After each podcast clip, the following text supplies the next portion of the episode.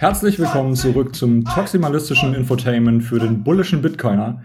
Heute mit Chakatrova. Hallo zusammen. Und mir, dem Joko. Wir wollen uns heute mal angucken, was äh, die Woche über in, äh, im Bitcoin-Land passiert ist. Ähm, und dazu brauchen wir zu, zunächst einmal die Blockzeit. Natürlich, Blockzeit habe ich ready, 733852. Und wenn wir schon dabei sind, Moskau Time 25 Uhr 84. Wetterbericht haben wir heute leider nicht, deswegen äh, improvisieren wir das ein bisschen. Soweit ah, ich das sehe, ist das eigentlich alles recht Geht sonnig. sehr kurz, geht sehr kurz. Ähm, sonniges Wetter, grün, ein Satoshi per V-Byte, let's go. also wie immer, Channel aufmachen, Channel schließen, rebalancen, alles, was das Herz begeht. Holt eure Coins von den Exchanges runter. Ähm, irgendwann in Zukunft ist das vielleicht mal nicht mehr so. Konsolidiert genau. eure UTXOs. Lässt einen Node laufen. Holger. ja, ich meine dich, Holger. Ja, kein Holger. ja, unsere erste News äh, ist, dass der äh, Investmentgigant äh, Fidelity in den USA äh, den, es den Leuten möglich macht, jetzt über ihren 401k bis zu 20 Prozent ihrer Altersvorsorge in Bitcoin zu investieren. Das ist ja in den USA so ein riesiges Thema. Also da spart fast jeder ähm, für seine private Altersvorsorge über äh, den sogenannten 401k-Plan. Ich glaube, was da ähm, besonders ist, ist, dass äh, das teilweise durch den Staat und den Arbeitgeber subventioniert wird, wenn ich mich nicht irre. Also es ist auch ganz einfach dagegen irgendwie ähm, äh, sich Geld zu leihen und so, also dass man temporär da was rausnimmt, ohne dass man das versteuern muss und so weiter. Ich bin mir nicht, nicht hundertprozentig sicher, aber ich meine, dass es geht. Ähm, und äh, da erhoffen sich natürlich, dass viele Leute jetzt äh, den Sprung machen und für ihre Altersvorsorge zumindest gewisse Anteile äh, in Bitcoin halten. Ähm, ging vorher, ich weiß nicht genau, ob das schon mit den äh, Grayscale-Produkten ging, weißt du das? Ah, ich, ich glaube ja, bin mir aber nicht hundertprozentig sicher. Mhm. Also das ist auch so ein äh, ähnliches Produkt. Ich glaube, das ist wie immer kein ETF, aber irgendwie kriegt man dann schon trotzdem äh, Bitcoin-Exposure. ähm, aber ja, wird sich, äh, wird sich zeigen müssen, ähm, wie viel äh, Interesse da besteht bei den Leuten. Gibt es eigentlich in Deutschland eine Möglichkeit für die Altersvorsorge in Bitcoin zu sparen, ohne jetzt das selber übernehmen zu müssen? Vielleicht, dass man es auch bei den Steuern wirkend machen kann? Äh, bin ich jetzt kein Experte für. In Deutschland ist ja generell private Altersvorsorge ähm, ist nicht so ein großes Thema wie in den USA, weil wir haben ja die, äh, die normale Rente. Ähm, aber in Deutschland gibt es ja auch so den äh, ETP zum Beispiel, also Exchange äh, Traded Product. Das heißt, äh, da kannst du praktisch ein Papier, Papier-Bitcoin kaufen und hast dann aber hast dann einfach äh, die gleichen Nachteile wie mit Aktien äh, dass du halt nach äh, einem Jahr äh, oder nach über einem Jahr immer noch ähm, Steuer drauf zahlen musst. Also du hast nicht den Vorteil wie äh, bei Bitcoin, dass du nach einem Jahr keine Steuern mehr auf deinen Gewinn zahlst, sondern du musst halt für immer Geld, du musst halt, äh, wenn du auscashst, äh, musst du immer Steuern drauf zahlen. Und der einzige Vorteil da ist eigentlich, dass du es in deinem Trade Republic Portfolio halten kannst. Beziehungsweise wow. das kannst du mittlerweile auch. Du kannst es mittlerweile ja auch, aber ähm, dann hast du halt Zertifikat stattdessen. Also ich, ich ist bestimmt für irgendwelche Leute, ist bestimmt aus irgendeinem Grund interessant, aber da habe ich absolut keine Expertise für. Also diesen Grund sehe ich aktuell noch nicht. Da muss ich mal jemand melden und mal diesen Grund aufzeigen, warum das Sinn macht. Bestimmt irgendeine, irgendein äh, Regulierungskram, irgendeine Bürokratie. Wir dürfen, wir dürfen nicht in irgendwelche äh, komischen Sachen investieren. Wir dürfen ausgerechnet nur an Sachen, äh, in Sachen investieren, die genau dort gehandelt werden und genau so und so aufgebaut sind. Also ich glaube, der hat sogar gar nicht so wenig Volumen, aber ähm, natürlich im Vergleich zu normalen Spot-Bitcoin äh, äh, sehr, sehr klein. Ja. Ähm, aber sonst Altersvorsorge, ich würde vorschlagen, Bitbox kaufen, DCA einrichten, bis 65 warten und dann Leben genießen. Genau, einfach Timelock drauf, 40 Jahre. ja, da, da würde ich vorsichtig sein, weil, weil wenn du dann Timelock dann irgendwie falsch machst und dann erst in 2000 Jahre dran kommst. äh, ja, da, da habe ich schon die eine oder andere Geschichte gehört von jemandem, der sich irgendwie. Ja, genau. Der, was war das? Was hat er verwechselt? Blockzeit und oder Blöcke und Tage oder so? oder ich glaube, also in der ja. Zeiteinheit hat er sich, glaube ich, äh, für, äh, geirrt und hat dann irgendwie statt äh, einer gewissen Anzahl an Tagen irgendwie 2000 Jahre oder so gelockt. Das ist dann Hodling Next Level. Ja, also für, für irgendwie die sechste Generation oder so. was weiß ich. Ja, ähm, eine andere News, äh, die vielleicht auch den einen oder anderen dazu bringen wird, ähm, äh, in Bitcoin zu investieren, ist, äh, dass das Bitcoin Mining Council immer wieder eine, seine Quartalszahlen ähm, vorgetragen hat. Also die treffen sich ja irgendwie alle paar Monate mal, um zu schauen, wie viel Prozent der, äh, des Minings sind jetzt aus äh, grünem Strom. Ähm, laut neuesten Zahlen sind das wohl 58 Prozent der äh, der Quellen. Ich weiß jetzt nicht genau, ob es die Zahlen sind, die, also 58 Prozent des äh, Mining Councils oder 58 Prozent der ähm, geschätzte von allen. Ich glaube, es ist letzteres. Ähm, aber ja, natürlich muss man die Zahlen immer so ein bisschen ähm, äh, mit einem Grain of Salt nehmen, aber mit einer Prise Salz. ähm, aber an sich ja, ist gut für Transparenz. Natürlich haben die Leute, die äh, grünen Strom beziehen, eher einen Grund, sich da irgendwie eintragen zu lassen, als die, die halt nicht äh, vollkommen aus grünem Strom ihren äh, oder aus grünen Quellen ihren Strom beziehen. Ähm, aber ja, warum nicht? Ich meine, eine gute Headline ist es trotzdem. Und äh, den Strom, ich meine, das sind, wie viel Prozent der Hashrate macht es mal in den Kauze aus? Doch schon recht viel, oder? Ich glaube, also, ja. Ja, also ich habe die genauen Zahlen nicht im Kopf, aber doch schon beträchtlichen Prozentsatz, ja. Ja, also ich glaube ein recht hoher zweistelliger Betrag, äh, zweistelliger Prozentbetrag, wenn ich mich nicht irre. Mhm. Und äh, selbst wenn man davon ausgeht, dass irgendwie alle anderen Miner mit 100 Prozent irgendwie Kohlestrom ähm, meinen, sind es immer noch, also ein groß, großer Teil der äh, Energie für Bitcoin kommt trotzdem immer noch aus grünen Quellen.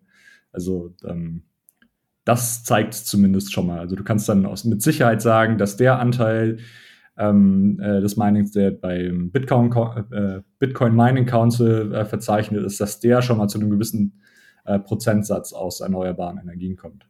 Aber ja, und auch schon nur der Ansatz, es transparent machen zu wollen und mhm. dass es überhaupt Leute gibt, die, die versuchen da aus so vielen verschiedenen Quellen das Ganze zusammenzutragen und dann zu veröffentlichen und hinter die Kulissen zu schauen. Das finde ich ein guter Ansatz. Ob dann die Zahlen wirklich stimmen und inwiefern fest sie stimmen, das ist dann eine andere Diskussion, aber zumindest der Ansatz ist gut. Ja, früher wurden ja solche Berechnungen äh, oft auch so mit so Landesstrommix äh, und so weiter berechnet und äh, sehr stark extrapoliert. Und da hilft es halt deutlich, wenn halt die Leute da äh, selbstständig Auskunft geben. Und ähm, ja. Genau. Dann nächste News, was, was eher so weniger positiv ist, ähm, ist, ist die FINMA. Das ist die Finanzmarktaufsicht hier in der Schweiz. In der Schweiz ist es ja so, dass die Regulationen so sind, dass du 1000 Schweizer Franken oder umgerechnet 900 Euro pro Tag No KYC ähm, kaufen kannst. Kryptoassets, also Bitcoin, aber auch an einem ATM 1000 ähm, Franken pro Tag abheben kannst. Ähm, genau, das Beispiel. ist das, was Relay oder Pocket und so. Genau, ja. Das ist eigentlich diese Regulation da. Ähm, gilt auch übrigens für Casino und so weiter. Da ist äh, diese ah, okay. Regel auch auf 1000 ähm, Schweizer Franken. Und erst was drüber ist, da musst du dich dann identifizieren und ausweisen. Also Bitcoin und ist Casino in Schweiz. Nicht, es wird zwar gleich angesehen, ja, aber es, es ist logischerweise im Hintergrund nicht, nicht das gleiche. Aber es gilt eigentlich um das gleiche Gesetz. Sag ich ah, eigentlich so. positiv, muss man sagen. Ja, eigentlich positiv. Also 1000 Schweizer, äh, äh, Schweizer Franken am Tag, das ist schon ein Limit, da würde ich sagen, das ist schon recht großzügig eigentlich. genau, jetzt ist es aber so, dass ähm, die FINMA eine Medienmitteilung veröffentlicht hat, wo sie gesagt hat, ähm, oder eine Anhörung, eine Teilrevision von diesem Geldwäschegesetz da ähm, abändern will. Und ein wichtiger Satz oder ein Teil davon, um es rauszunehmen, ist, dass dieser Schwellwert von 1000 Franken nicht nur pro Tag, sondern innerhalb von 30 Tagen gilt. Und wenn du dann pro Tag ich weiß nicht, irgendwie 500 ähm, Schweizer Franken da stacken willst über Relay, über Pocket oder so, dann wirst du sehr, sehr schnell dazu aufgefordert, dann ein KYC zu machen. Und deshalb gab es so in, in der Schweizer Bitcoin-Community so einen Aufruf, wo sie gesagt haben, nee, da sind wir nicht zufrieden. Das ist das Schöne in der Schweiz, weil wenn du irgendwo etwa nicht zufrieden bist, dann kannst du aktiv werden, kannst dich, dich melden. Und da gab es so einen Typ, ich weiß leider nicht mehr, wie, es, wie er auswendig heißt, der hat so eine Briefvorlage erstellt, wo du eigentlich nur ausfüllen musst und äh, Name, Vorname und dann steht da drin, hey, wir sind aus diesem, diesem Grund da ähm, nicht mit dem einverstanden, schaut euch das bitte noch einmal an und da kannst du nur ausdrucken, Briefmarke drauf und senden, aber auch die E-Mail-Adresse ist da vorhanden gilt aktuell eigentlich nur für Schweizer Bürger, aber es ist sicherlich auch spannend, wenn da irgendwelche deutsche Plebs da, vielleicht mhm. ist es mhm. nicht gerade Brief, also ich würde mir diese Brieffranken, also die, die Kosten da sparen, ich würde vielleicht eine E-Mail schreiben, können das alles mal in die Show Notes packen. Deutschland. Genau. Und, und wenn die dann ähm, die, die ganzen Meldungen bekommen, vielleicht merken sie, ah, da äh, ist doch irgendwie eine Community oder irgendwelche Leute da draußen, die erstens sich einmal Gedanken machen, was wir da alles machen und auch aktiv werden, wenn irgendetwas in, in eine falsche Richtung geht. Ja, also was, ähm, was hier halt krass ist, ist irgendwie so äh, 1000 Franken im Monat. Klingt erstmal für die meisten Leute locker machbar. Ähm, das heißt aber gleichzeitig, dass du, äh, und es gibt ja durchaus Leute, die irgendwie 100.000 äh, Euro oder Schweizer Franken in Bitcoin investieren müssen. Die müssten dann halt einfach nach dem Gesetz, wenn sie dafür kein KYC machen, müssten sie fast zehn Jahre warten. Und das mhm. heißt halt einfach, dass du maximal 12.000 äh, Euro im, äh, im Jahr KYC-frei, in Anführungsstrichen, äh, stacken kannst. Äh, ich frage mich, ich frag mich allerdings, ist das äh, pro Anbieter oder ist das pro Person? Weil ähm, letztendlich. Das ist pro Person.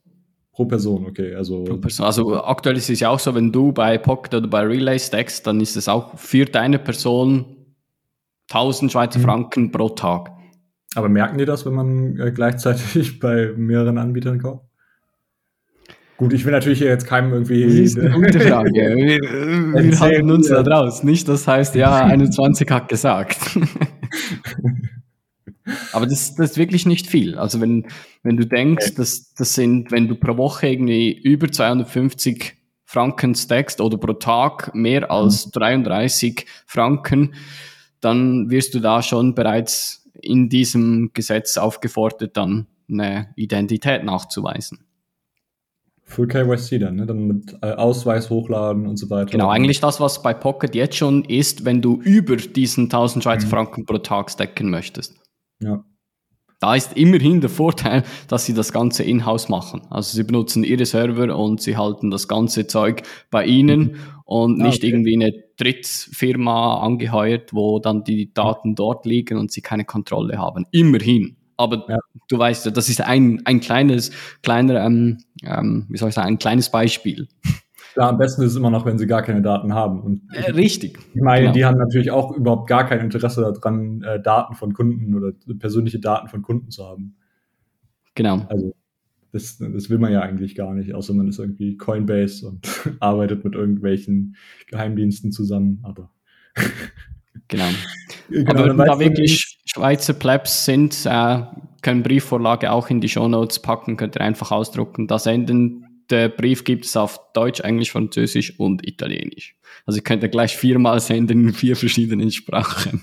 Was heißt Briefvorlage auf Schweizerdeutsch? Sorry? Was heißt Briefvorlage auf äh, Schweizerdeutsch? Briefvorlage. Ja, schade. Das ist, das ist nicht spektakulär. Spektakuläres, damn.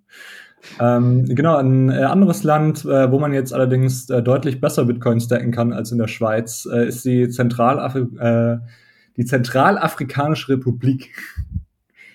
ähm, und zwar wurde dort jetzt auch Bitcoin als äh, Legal Tender erklärt, tatsächlich. Also ähm, die Nachricht kam, glaube ich, gestern schon raus, aber keiner konnte das irgendwie zuordnen und das war auch nur auf irgendwelchen komischen Seiten zu lesen. Von daher hatten da viele Leute erstmal, waren da erstmal zurückhaltend, was das anging. Aber heute kamen dann wohl die ersten Nachrichten raus, äh, die das Dekret selbst zeigen oder die, das Gesetz selbst. Und ähm, scheinbar ist es wirklich, dass äh, Bitcoin jetzt äh, auch offizielle Währung neben dem ähm, CFA äh, ja, dort als Währung gilt. Und, also da ähm, vielleicht Informationen, wie es da überhaupt dazu kommen konnte oder nee. eventuell, wie es infrastrukturmäßig aussieht, ob es da etwas Gleiches geplant ist, wie zum Beispiel in El Salvador mit den Chivo ATMs, weil was ich jetzt gemerkt habe, als ich in El Salvador war, es ist halt dieser Bezug zum, zum Cash ist immer noch sehr, sehr eng da. Und mhm. bei vielen ist, ist dieses On- und Offboarding einfach immer noch der ATM. Ja. Viele ist einfach ATM so etwas Wichtiges und wenn da keine Infrastruktur hast vor Ort, um irgendwie Cash schnell umtauschen zu können und elend lange dann über irgendwie Börsen gehen zu müssen, da brauchst du dann auch da noch ein Bankkonto oder so, ja. dass es einfach gar nicht benutzt wird. Also da dazu wurde überhaupt gar nichts gesagt. Also äh, weder von irgendwie Infrastruktur, äh, weder von irgendwelchen ähm, Education-Projekten und so weiter. Also bei äh, aller Kritik an äh, El Salvador, wie die das Ganze umgesetzt haben und ähm, teilweise wie unzufrieden die Leute sind, haben, haben sie doch auch irgendwie den richtigen Ansatz gehabt, was irgendwie so äh, das Bar, den Bargeldbezug angeht und irgendwie eine, wenigstens eine ordentliche Wallet äh, den Leuten zur Verfügung gestellt mit irgendwie Fiat-Conversion. Ähm, wird sich jetzt noch alles zeigen, ähm, was das, äh, wie das da in der Zentralafrikanischen Republik äh, angeht. Ich glaube, die hat so drei Millionen Einwohner, wenn ich mich nicht irre. Also mhm. es ist ein recht kleiner Staat, ähm, auch sehr äh, autoritär äh, regiert, glaube ich. ähm, aber ja, ich, ich würde mir da ähm, tatsächlich nicht so viel Hoffnung machen. Ähm, okay. Aber zumindest jetzt, jetzt können wir sagen, in äh, zwei Ländern der Welt ist äh, Bitcoin schon mal offizielles Zahlungsmittel. Also ähm, von eins auf zwei. Ja, die Länder wachsen. Die Anzahl der Länder wächst. Ich habe ja, äh, ich ja die Vermutung, dass das eventuell für ähm, Bitcoin 22 geplant war als Announcement, aber mhm. äh, wahrscheinlich sich irgendwie gezogen hat. Obwohl dann hätte irgendwie Samson Now das groß angekündigt und davon, von dem war jetzt irgendwie gar nicht so viel zu lesen die Woche. Naja. Du, mal schauen. Schauen wir uns die nächsten Wochen nochmal an, wie das da genau. weitergeht. In, in der nächsten Folge haben wir bestimmt ein bisschen mehr Details. In der nächsten Folge kommt sicher Zentralafrikanische Republik verbietet Bitcoin wieder. Und dann nächste Woche drauf wird wieder verabschiedet das Gesetz. man weiß in heutigen Tagen nicht mehr so, was jetzt genau wirklich läuft.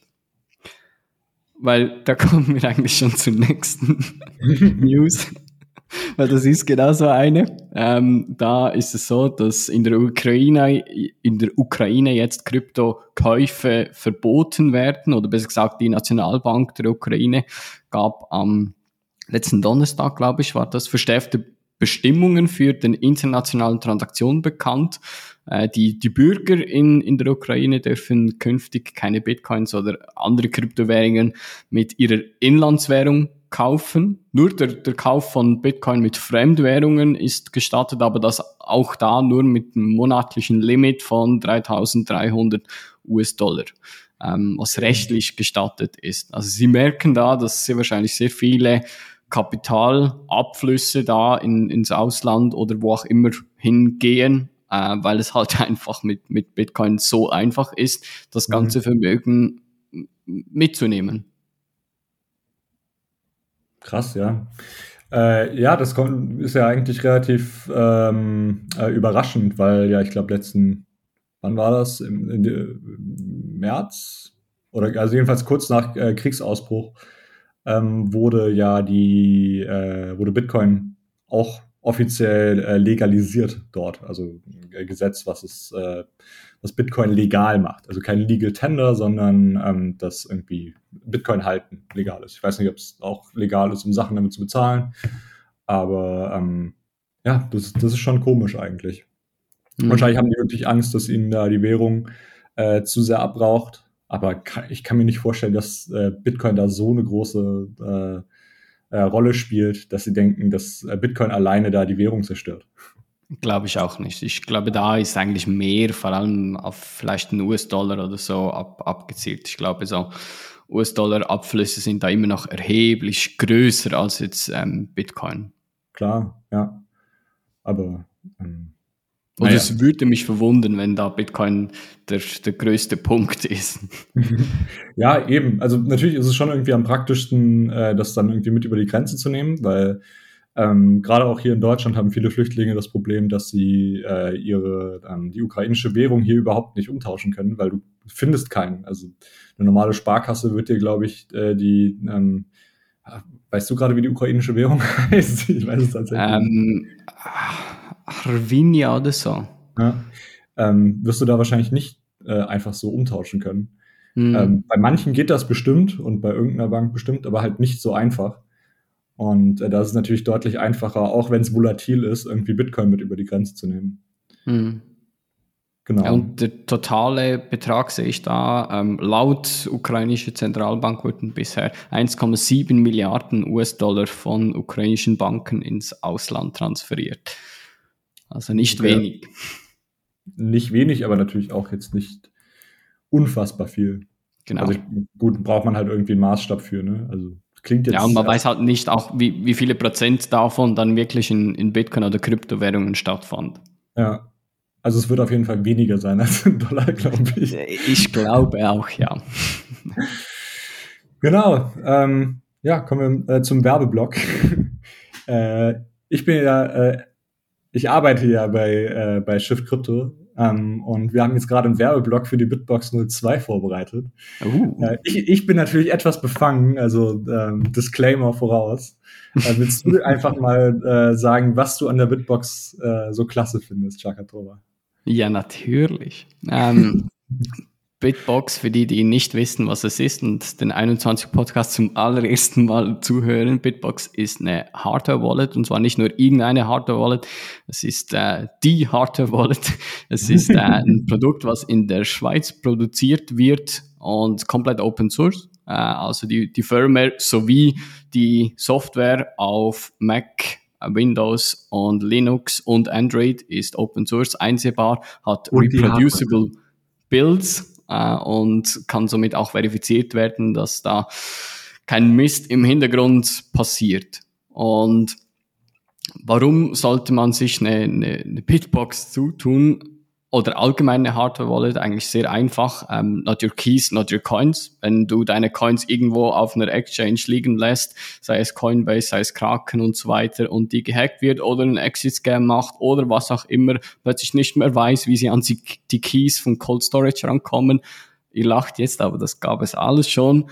Dann seid ihr einfach gefuckt. Und dann ist es eben wichtig, dass ihr selber dafür verantwortlich seid und dafür gibt es dann ein Produkt wie die Bitbox, wo es das sehr einfach euch die Aufgabe ähm, nimmt. Und ihr könnt das Ding wirklich an den Computer einstecken, der, der komplett virenverseucht ist, den ihr irgendwie, weiß auch nicht wo gekauft habt. Und dafür ist eine, eine harte Wallet sehr gut, weil der Private Key, der auf diesem Device ist, verlässt auch diese harte Wallet niemals. Ich hoffe, das war so gut. Sehr gut, also wirklich prima. Ja, jetzt kommen wir zum wichtigsten Teil, wenn, wenn ich so eine äh, Bitbox haben äh, will. Wenn, wenn, genau, wer eine Bitbox haben will, ähm, es gibt einen 5% Rabattcode, wenn ihr den äh, bei uns im Shop eingebt, ähm, nämlich 21 ausgeschrieben. Ähm, und ihr könnt über äh, shiftcrypto.ch slash 21 ähm, kommt ihr dann auf den Shop und ähm, dann kriegt ihr 5% Rabatt, wenn ihr den Rabattcode 21 eingebt. Genau. genau. Do it. So, weiter im Programm. Genau, kommen äh, wir zum eine Community-Versteigerung oder ein Gewinnspiel. Genau, wir haben da, ähm, wir, hast du gesehen, Joko, wir haben den 21 Hodler das ist eine Special Edition mit dem 21 Logo auf dem Fuß von diesem Little Hodler von Lina Seiche. Und da haben wir ein Gewinnspiel gemacht und nun sind die Gewinner da bekannt. Ich lese die mal runter, sind zehn Stück wo sie sich melden müssen oder ob wir bei ihnen sich melden, das weiß ich nicht genau, aber das, das schauen wir noch. Auf jeden Fall ähm, gewonnen hat Alpine Hodel. Ich hoffe, wir haben den Namen so cool ausgesprochen, wie er bei der Podcast-Folge in, in Pleb Cypher. Nummer zwei Bitcoin Hostler. Nummer drei Karl B. Menger. Vier Der Helper. Fünf Geronimo. Sechs Hodlcat 21. Ähm, sieben Coin Sales, acht Captain FX7, ähm, neun Sin Wade 933699324 und der letzte Karl Underline 21M. Herzliche Gratulation an diese Little Huddle Gewinner. Ich denke mal, wir werden uns bei Ihnen melden, um, um das Shipment klar zu machen. Äh, wenn nicht, meldet euch einfach bei einem von, von uns. Ja, pinkt einfach Markus, der, der hilft Genau, gerne. Markus macht das alles zum, zum Markus. Der versendet dann die Hodler und der, der macht das Ganze. Der ist der zentrale Angelpunkt bei, bei 21. Ja, ruft den einfach bei Telegram an. Der, der, der hat immer Freude. Gut, dann gab es ein, neues Buch äh, in, in der letzten Woche, oder besser gesagt, war schon in Miami äh, das Original vorhanden, und zwar das Buch äh, Everything Divided by 21 Million von Knut Swanholm. Und da war es so, dass die deutsche Übersetzung alles durch 21 Millionen früher erschien als das Original, und zwar etwa ein, zwei Tage. Übersetzt wurde es von Volker Herminghaus. Der Typ, der, der ist so krass, der hat sich fünf Tage ähm, hingesessen und, und hat irgendwie elf Stunden pro Tag das, das Ding übersetzt, dass es in einer Woche übersetzt war und deshalb war es auch früher veröffentlicht als, als das Buch. Ah. Das ist wirklich empfehlenswert. Ihr könnt das ähm, bei Consensus, muss ich mal kurz schauen, wo das ist. Ähm, Consensus.network gibt es das zu kaufen, auf Deutsch und auf Englisch, in Paper-Version, aber auch in äh, E-Book-Read ähm, zum, zum Kaufen. Wenn ihr da ähm, den Code Volker eingebt, das ist der Übersetzer, der es auf Deutsch gemacht hat, dann bekommt ihr 10% Rabatt und wenn ihr mit Bitcoin bezahlt, ebenfalls noch zusätzliche 10% äh, Rabatt.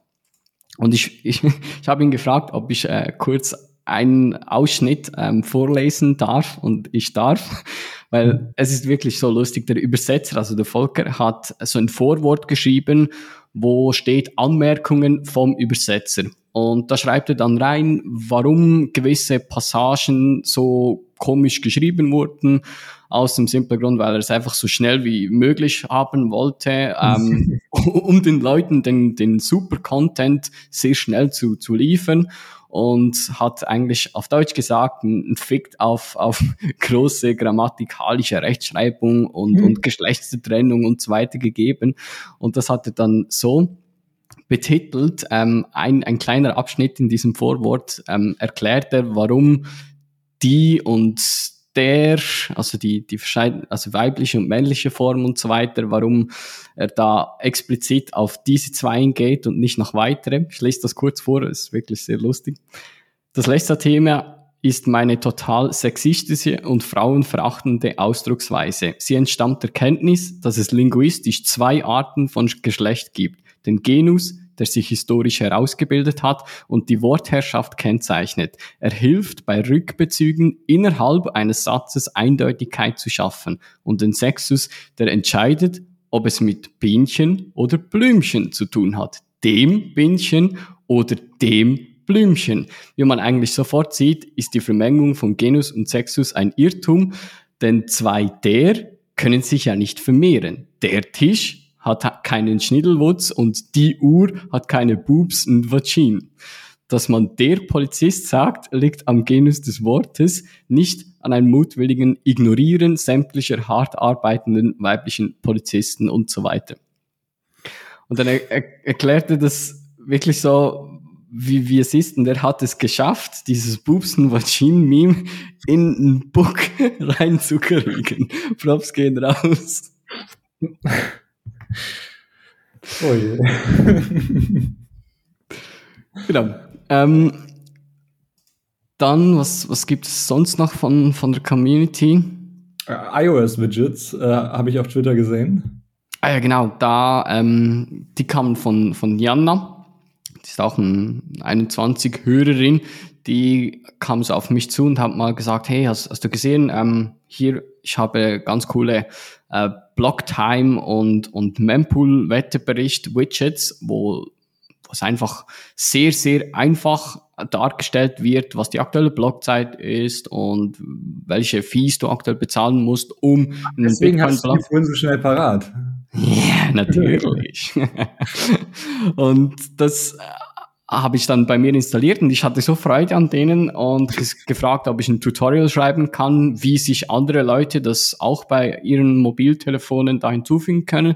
Das habe ich dann auf ähm, meinem GitHub ähm, auf meiner GitHub-Seite veröffentlicht, ein Tutorial gemacht. Und da kam irgendwie so ein Dude, und das ist das Geile an Open Source, der dann weitere Widgets produziert hat und jetzt kommt sehr wahrscheinlich beim PyBlock, das ist so eine Cypherpunk-Version von einem Dashboard kommt sehr wahrscheinlich auch eine Version jetzt auf iOS-Widgets dann raus. Ist, ähm, ist das nicht das Ding aus einem Kindle?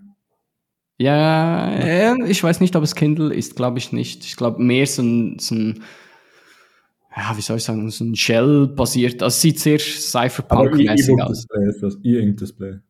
Das könnte also. sein. Ich bin mir aber nicht ganz sicher. Auf jeden Fall hat er jetzt ähm, durch diese Inspiration von iOS-Widgets über dieses Scriptable und JavaScript-Script im Hintergrund das ganze Ding jetzt auf iOS-Widget gebracht. Ich habe es bei mir schon drauf, sieht sehr, sehr geil aus, sollte in den nächsten Tagen dann veröffentlicht werden. Sehr nice, verlinken wir dann natürlich. Und ähm, ja, ähm, ja, ein paar Meetup-Updates. Ähm, ein Meetup-Update äh, von Steve in Wien. Plan, äh, wir planen in Wien ein größeres Meetup am äh, Mittwoch, den 18.05. um äh, 18.30 Uhr. Wenn ihr da ähm. dabei sein wollt, könnt ihr auf 21.space auf die Webseite, dann findet ihr oben äh, im Menüpunkt unter Meetups die Karte und da könnt ihr auf Wien klicken, dann kommt ihr gleich in diese Telegram-Gruppe von Wien und wenn ihr da Bock habt, mit dabei zu sein, könnt ihr da euch melden. Genau, äh, dem Stammtisch auf YouTube am äh, 28.04., also morgen, beziehungsweise je nachdem, wann ihr das hört, äh, gibt es auf YouTube äh, einen Talk über Inflation mit äh, Marc Friedrich, Alex von Frankenberg, äh, Nico Jilch und Matthias Malki. Ähm, das Ganze wird auch auf Twitter, nee, nein, nur auf YouTube gibt es das. Genau, und wir haben noch äh, zwei neue Shoutouts, ähm, beide anonym. Äh, der erste, endlich eine eigene Fullnote, das Lightning-Netzwerk wird nebenbei erforscht, bin mega gespannt, Liebe Grüße.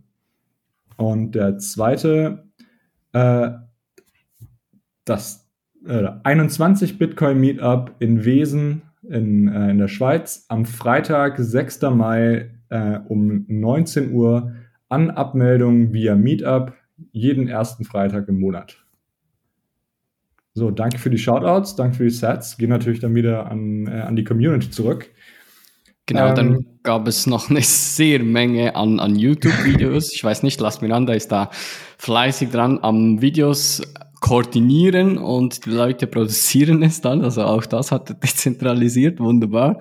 Und zwar gab es ein Video äh, oder eine Reihe, die weiter jetzt geführt wird von diesem BTC Pay Server. Und zwar geht es da um Store On-Chain Wallet anlegen.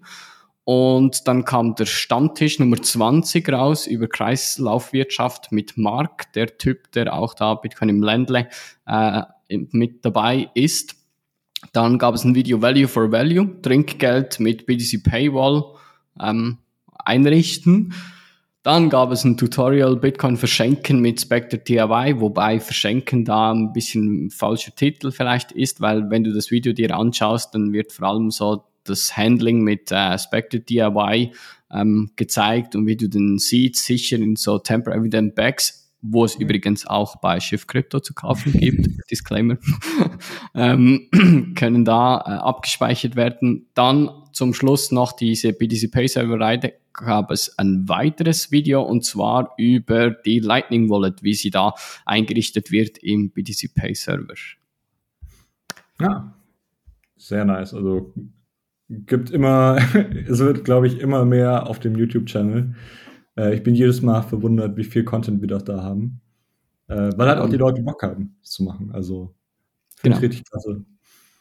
Ja, ähm, und, du lernst auch viel besser, wenn, wenn du es gleich siehst, wie, wie du es machst. Also wenn du einen Screen ja. siehst und dann nachverfolgen kannst, ah ja, da klickt er jetzt und da musst du das einstellen. Ja, auf jeden Fall. Also ich glaube, ich habe eigentlich so ziemlich alles, äh, alles Technische irgendwie mit YouTube-Videos gelernt, äh, sei es irgendwie früher Photoshop oder äh, irgendwie meinen Raspberry Blitz aufsetzen und so weiter. Also es gibt dann nochmal deutlich, deutlich mehr Sicherheit, wenn man auch genau sieht, dass das genau das ist, was man jetzt machen muss. Richtig. Genau. Ähm, was man sonst machen muss, ähm, meinst du, äh, man sollte BIP 119 äh, implementieren? Die Diskussion hast Eine wunderbare Überleitung. ähm, kommen wir nun zur Technik-Ecke. Wir versuchen da oder in dieser Folge ein bisschen mehr ähm, über die Technik ein bisschen zu quatschen, weil es gab eine kontroverse Diskussion oder wie soll ich sagen, die, die Gemüter erhitzen sich äh, über ähm, das, das neue BIP 119. Naja, Kurz neu, neu ist der BIP nicht. Nee, also neu ist es nicht, aber ähm, wie soll ich sagen, die Diskussion ist jetzt in den letzten Wochen extrem angefacht. Aus einem mhm. simplen Grund, da komme ich dann später auch noch dazu. Vielleicht für die Leute, die, die nicht wissen, um, um was es hier geht, versuche ich mal so einfach möglich zu, zu erklären. Ähm, Im BIP 119 geht es um den Object Template Verify. Das ist eine Art, dass du, ähm, oder ein Bitcoin Script, wo du angeben kannst, nicht nur ähm, wie der UTXO ausgegeben werden kann, sondern auch wie eine zukünftige ähm, Transaction aussehen muss. An die um es dies Sorry? An, an die es geschickt wird. Praktisch, du kannst eine Ausgabebestimmung äh, für die Ausgabebestimmung machen. Oder äh, beziehungsweise genau. für, für die Adresse, an die du schickst. Du kannst sagen, äh, diese Transaktion kann nur an eine Adresse geschickt werden, die irgendwie einen Timelock hat oder irgendwie sowas, oder? Zum Beispiel, genau. Mhm. Also das, du kannst einfach. Ja, das nennt man auch Covenants, glaube ich. Ja, oder? das ist eigentlich das Gleiche oder eine Abwandlung davon. Mhm.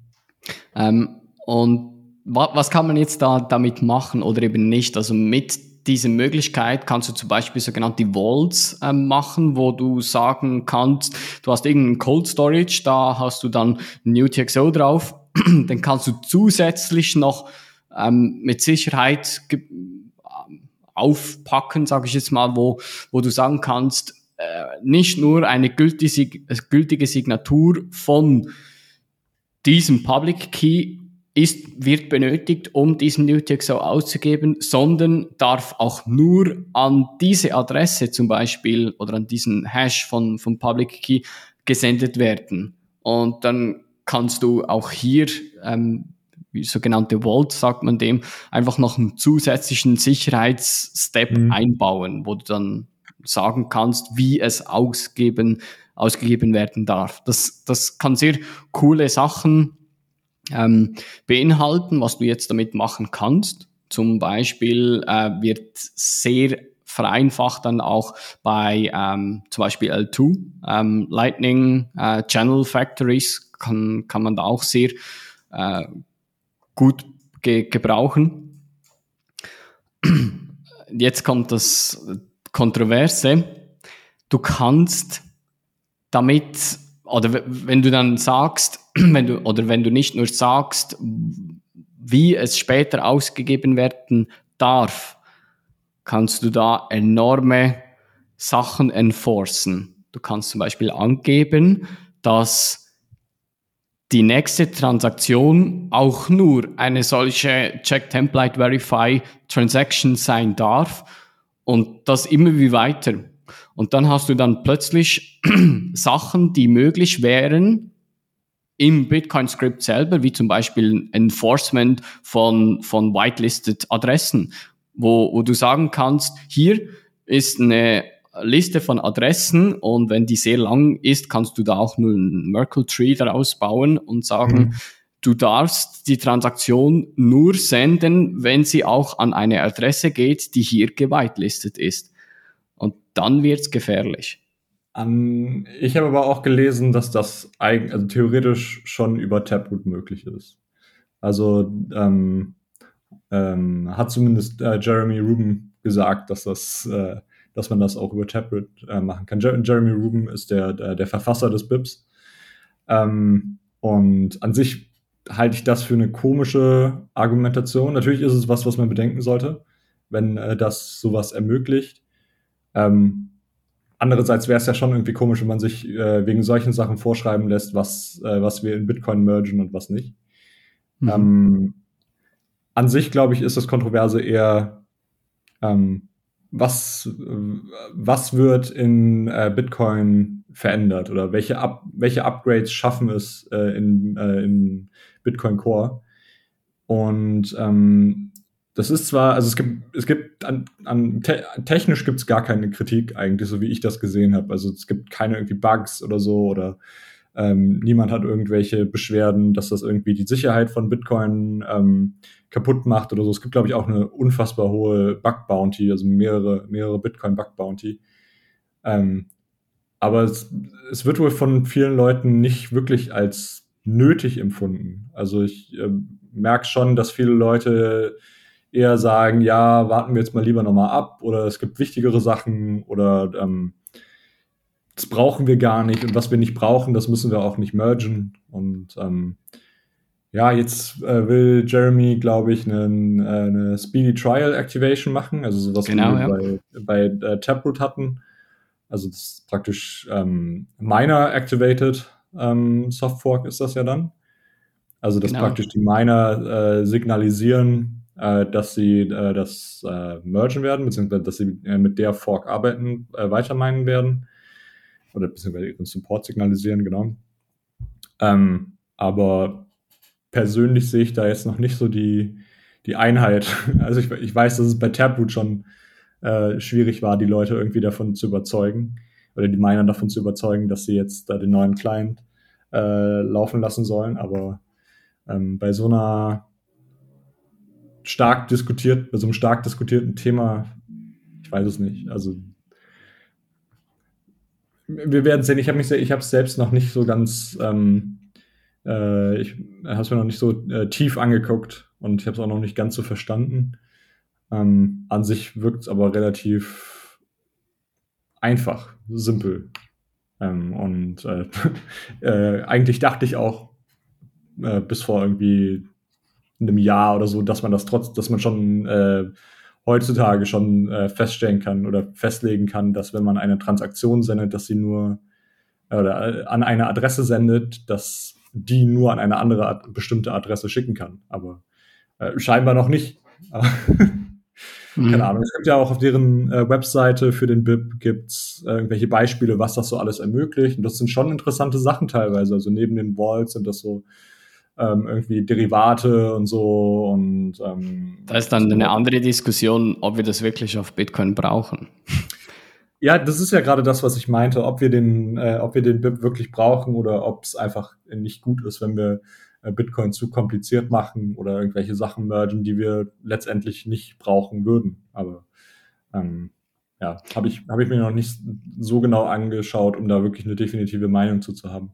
Ja, und was natürlich auch dazu gehört, also du hast ja gesagt, Speedy Trial wird, wird jetzt angedacht, ob es dann wirklich kommen wird, ist, ist eine andere Frage, aber ich glaube, dadurch, dass es überhaupt jetzt announced wurde oder so, oder nur mal in Betracht gezogen wurde, dass es ein Speedy Trial geben könnte, werden mhm. immer mehr Leute darauf aufmerksam, weil ich glaube, es, es wurde noch nicht also das BIP ist irgendwie äh, aus dem Januar 2020, also auch nicht so ähm, äh, jung, aber ich glaube, es wurde noch nicht so heftig da, darüber ähm, das Ganze angeschaut und auseinandergenommen und getestet, wie zum Beispiel jetzt Taproot. Also als Taproot in, in diese Speedy Trial Phase ging, da war schon sehr viel vorher getestet worden, ähm, diskutiert worden auf Panels, auf, auf ähm, mhm. im Internet. Und da, da war eigentlich schon die, die Gefahren und Risiken wurden sehr, sehr abgeschätzt, sage ich jetzt mal so. Und dann hab die meisten der Community und der, Developer und so weiter waren sich oder haben sich schon eine Meinung gebildet und gesagt, ja, ähm, hm. ich bin dafür und ein ganz kleiner Prozentsatz dagegen, aber das, das war so wenig und erst dann wurde gesagt, gut, jetzt sind wir so, haben so viele Rückendeckung, jetzt machen wir mal einen Versuch, ein Speedy Trial. Und mhm. meine Meinung ist jetzt, dass das fast zu früh ist, überhaupt so ein Speedy Trial zu, zu starten, weil klar, gut, du kannst auch sagen, was, who cares, weil wenn es scheitert, dann passiert einfach nichts. Äh, kann man auch machen, aber dann wird dann sehr wahrscheinlich dann auch gleich der nächste Speedy Trial dann kommen und so weiter.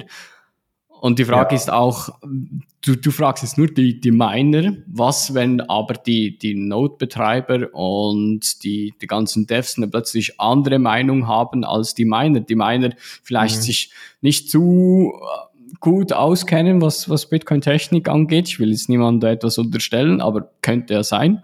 Und dann plötzlich sagen, ja, ja, das, das nehmen wir an. Letzten Speedy Trial mussten wir auch da Taproot ähm, aktivieren und dazu, dafür stimmen, weil sonst irgendwie auf Twitter wurdest du auseinandergenommen, äh, wenn du jetzt ein Marapul bist oder so und nicht für Taproot gestimmt hast. Also machen wir das einfach jetzt und plötzlich akzeptieren die das, enforcen es, aber die, die Node-Betreiber, ähm, und da gab es auch ein, äh, das Gegenteil von User Activated Software, der äh, User Restricted äh, Software, wo dann eine, ein Paper ist, wo explizit solche Blöcke, die Miner produzieren, die dafür signalisieren, abgelehnt werden oder eine Blockade erstellt wird oder das nicht weiter propagiert wird. Und dann wird es dann spannend. Wenn du dann wirklich diese zwei Lager hast, ähm, Blockkrieg 2.0. so weit würde ich da nie im Leben gehen. Erstmal, ähm, Check Template Verify ist, also die Idee ist, glaube ich, schon fünf, sechs Jahre alt oder so. Also so und also Covenants. Ja, äh, Check Output äh, Hash Verify habt es, glaube ich, vorher geheißen.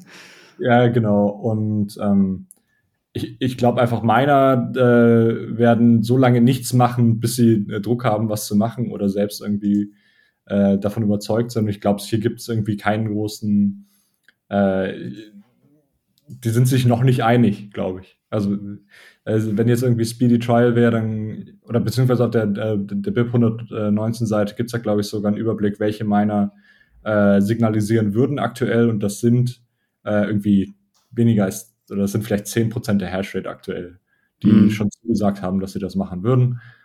Ähm, also, ich glaube, da, da, muss es weder irgendwie eine, äh, eine USAF geben, noch irgendwie äh, ja, wird äh, Speedy Trial da äh, groß positiv oder negativ ausgehen. Mhm. Ich glaube einfach, Nichtsdestotrotz, es ist schon aus meiner Sicht ähm, gut zu überlegen, ob, ob man das in diese Richtung gehen will, weil eine Gefahr, dass du dann wirklich zwei Arten von Bitcoins hast, solche, die, oder zwei Arten von UTXOs, die, die nur ausgegeben werden können, die an eine gewitelistete Adresse gesendet wird oder nicht, schon nur die Option zu haben, so etwas auf, auf Protokollebene zu enforcen, weiß Aber ich scheinbar, nicht. Wie. Scheinbar hat man das ja aktuell auch schon über Taproot. Das, das wusste ich jetzt nicht. Da wäre mal spannend zu wissen, wie das genau da funktionieren könnte mit Taproot. Ja, also, weißt du das? Ich weiß nicht, wie es funktioniert, aber er hat es angedeutet auf Twitter. Also, ähm, ich glaube, hat er vorhin irgendwie getweetet. Da muss ich mir mal anschauen. Aber das, ja. als ich das so ein bisschen durchdacht habe, was da alles möglich wäre, das ist schon nicht so ganz ohne. Ja, gut, theoretisch kannst du auch über Taproot oder über, äh, genau, über Taproot kannst du einen Ausgabepfad machen, den halt immer, äh, pra oder praktisch äh, die Regierung hat einen der Multisig-Signer, also dass praktisch jede Adresse eine 1 äh, One of Two ist, also eins, eins von zwei Multisig und äh, praktisch die Regierung einen der beiden Schlüssel hält. Das geht ja auch über Taproot problemlos. Aber ähm, so das Whitelisting und so, keine Ahnung, das kommt mir ein bisschen fern vor. Aber naja, muss jeder selbst entscheiden. Äh, wir haben jetzt erstmal Bitcoin Core 23 und hast äh, du dir den kleinen angeguckt, was es da Neues gibt? Ähm, noch nicht. Also ich bin mal kurz die Release Notes äh, durchgegangen. Eine äh, markante Änderung ist, dass es äh, den Startup-Parameter äh, minus Rescan nicht mehr gibt. Äh, und wenn wirklich ein Rescan gemacht werden muss, um die Wallet zu rescannen, weil es irgendwie ähm, kaputt ging oder so corrupted ist, dann musst du äh, Rescan Blockchain nun angeben, um dann einen Rescan zu machen. Dann wurde die, äh, wie soll ich sagen, die die Adressenpropagierung ähm, im Gossip-Netzwerk da verbessert, damit du auch, ähm, wenn du jetzt einen Bitcoin Core Node laufen lässt, ähm, nicht 833 Standardport hast, dass auch der besser dann äh, äh, integriert wird in, in diesen ähm, in diesem Netzwerk, weil es gab, glaube ich, Fälle, wo, wenn du jetzt nicht 8333 als Standardport hast, sondern anderen, dann plötzlich wenige Peers connected hast, dass dann plötzlich keine mehr ähm, zu dir connecten konnte. Okay. Genau, dann gab es ähm, äh, im RPC-Calls-Bereich updatete ähm, Befehle äh, oder Calls, genau, so plus minus das. Kommt bestimmt äh, demnächst über äh, Raspberry Blitz, äh, Raspberry Bolt, alles genau. über Umbre. Kriegt ihr eine neue genau. Bitcoin Core Version.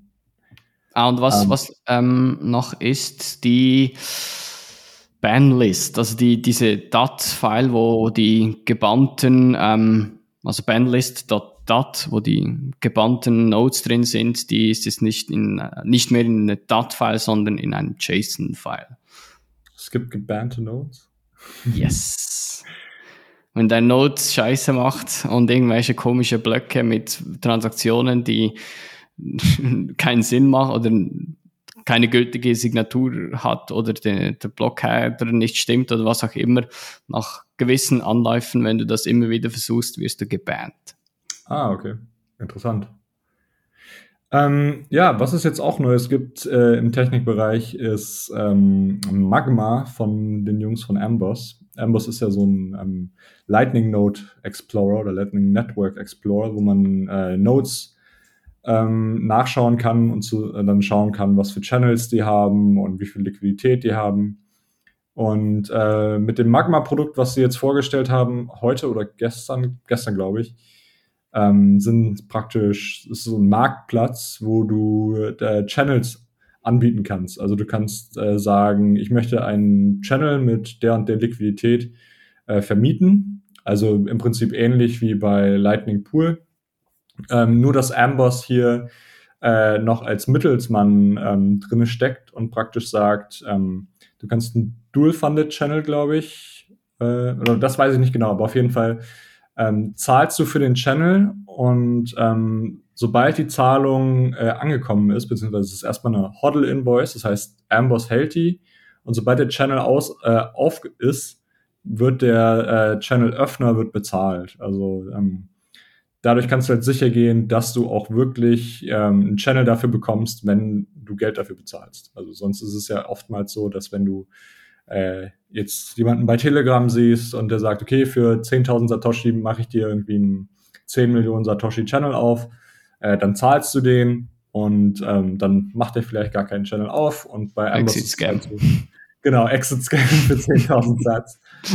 ähm, äh, und äh, da haben die halt so eine äh, nette Website gemacht, wo man halt nachgucken kann. Ich glaube, hier der äh, Carsten Otto und der Zero Fee Routing ähm, haben da sogar schon ein paar Angebote drinne, wo du von denen Liquidität kaufen kannst. Und äh, ich denke, das ist auch eigentlich ganz gut, wenn es da noch ein bisschen mehr äh, Wettbewerb gibt im äh, Sinne von hier irgendwie Pool und ähm, Lightning Offers, oder nicht Offers, Liquidity Ads heißt das ja bei, äh, bei Steel Lightning oder Core Lightning heißen die jetzt. ähm, genau, Pool ist ja, soweit ich weiß, sehr zentralisiert und Amboss ist zwar auch äh, zentralisiert, aber relativ, also die, die Channel-Öffnung funktioniert immer noch peer-to-peer. -peer. Ich glaube, bei Pool wird das gebatcht irgendwie. Ähm, genau, aber äh, cooles Projekt auf jeden Fall von den Jungs von Amboss. Äh, ich glaube, die nehmen sich da auch einen kleinen Cut für jeden Channel. Ähm, bin ich mal gespannt, wie das, wie das so geht und wie das von den Leuten angenommen wird. Genau. Also dieses ewige Problem, wer macht zu wem Node auf, wie bekomme ich Inbound Liquidity? Genau. Aber also, auch hier ähm, einfach Markus Turm anrufen, Telegram, er macht einen Kanal zu euch auf. ja, das ist halt echt, äh, das ist leider so das, äh, das äh, Anfangsproblem von Lightning, dass man halt Liquidität braucht, um Geld zu empfangen. Und für viele Leute ist halt der Startpunkt irgendwie in Lightning äh, was zu empfangen. Und ähm, letztendlich macht Phoenix Wallet ja auch, oder äh, äh, ähm, Breeze macht das ja auch so, dass sie ihre Liquidität praktisch an ihre Kunden erstmal verkaufen bzw. vermieten. Mhm. Und, ähm, Was würdest du jemandem raten, der sagt, hey, ich, ich brauche, ich bin ein Merchant, ich habe einen Hofladen und ich brauche möglichst viel Inbound Liquidity, wie ihr das hinkriegt? Ja, entweder ähm, über, also je nachdem, wie gut man sich auskennt, äh, einfach über Alan Big zum Beispiel, da ist es ganz einfach gibst einfach deine Node-ID ein und zahlst einen Invoice und der macht dir, wenn du willst, einen 16 Millionen Set-Channel auf. Oder sogar noch größer, glaube ich, geht mittlerweile. Aber ähm, ja, jetzt hast du äh, die Möglichkeit, du kannst über Pool gehen, du kannst über Magma gehen oder du kannst halt ähm, Liquidity Ads, wenn du C-Lightning hast, benutzen. Oder halt einfach bei Telegram Leute fragen, hey, könnt ihr bitte einen Channel zu mir aufmachen? Oder auch eine, eine coole Variante ist über die Moon Wallet. So mache ich es meistens. Da kannst du einen Channel öffnen zu jemandem und in der Moon Wallet kannst du dann eine Invoice erstellen, die du dann über diesen neu erstellten Kanal sendest. Und in der Moon Wallet ist es so, sobald du Lightning äh, oder auch On-Chain in diese Wallet bekommst, kannst du ganz einfach das andere dann wieder benutzen. Also du kannst Lightning empfangen und im gleichen Atemzug dann On-Chain wegsenden. Ja, das geht bei Phoenix auch. Äh, ja, aber ja, stimmt. Da machen, wird aber im Hintergrund dann noch Kanäle aufgemacht. Ähm, ja, Phoenix macht einen äh, Turbo-Channel auf, wenn du was empfängst und wenn du rausschickst on-chain, dann ist es ähm, Atomic Swap. Genau. Und das, das ist das Coole, weil bei Moon ist es kein Atomic Swap dann und da kannst du dann wirklich Lightning also ich mache mal ein Beispiel, zwei Millionen Sets, Kanal auf, eine Million rübersenden und da hast du dann wirklich nur die Lightning-Gebühr, die du bezahlst für diese eine Million äh, Transaction, das was sehr wenig sein wird. Und dann hast du eine Million Satoshis auf dem Moon Wallet, die du auch abzüglich der normalen Mempool On-Chain Fees, was vielleicht bei einem Set per V-Byte vielleicht 200 Satoshis ist, wieder an die Node senden kannst. Und somit hast du da eigentlich auch einen Loop-Out gemacht und hast insgesamt vielleicht 400 Satoshis Maximum bezahlt für diesen Loop-Out. Ähm, so ein kleiner Trick für, für Leute, es billig zu machen, bis Moon das merkt, dass sie als Loop-Out-Service genutzt werden. Und ich frage dann, mich, ob das immer noch bei Bitfinex geht. Da, da ging das ja mal genauso. Also, dass du praktisch, oder das weiß ich nicht. Noch, dass du einen äh, Channel mit Bitfinex aufmachst, also irgendwie ein 5 mhm. Millionen Start-Channel. Es geht ja 1, 2, dann, dann ist ja alles drüben bei Bitfinex. Genau, dann schickst du einmal eine, eine Riesenzahlung dahin und dann zahlst du sie aber on-chain aus von Bitfinex. Und dann hast du halt Inbound Liquidity. Genau, so geht's auch. Und ähm, ja, hast du noch irgendein äh, anderes Thema für heute? Nee, ich glaube, das, das passt. Ja, dann ähm, würde ich sagen, wenn euch die Folge gefallen hat, gefallen hat, ähm, lasst doch mal eine Bewertung da. Bei äh, Spotify kann man bewerten, bei Apple kann man bewerten und generell Feedback äh, über jegliche Kanäle, sei es äh, Twitter, Telegram. Äh, ich glaube, wir haben sogar einen Instagram-Kanal, der aber nicht so krass benutzt wird. Äh, Weiß ich es nicht, aber ich glaube ja. Also wenn ja, dann folgen. genau, folgt einfach mal, vielleicht posten wir da mal wieder äh, was Miranda holt da bestimmt irgendwelche Leute ran. Ähm, holt äh, oder nutzt äh, Podcasting 2.0 Apps wie äh, Breeze, Fountain, ähm, was gibt's noch? Ähm, alle möglichen äh, Value for Value Ad, ähm, Apps und äh, streamt eure Sets zu uns, wenn es euch gefällt. Ähm, dann lässt, müssen wir eigentlich nur sagen, äh, Sets stapeln, äh, Not laufen lassen und äh, fleißig Lightning Channel öffnen. Genau. Dann macht's mal gut. Bis zum nächsten Mal. Bye, bye. Gute.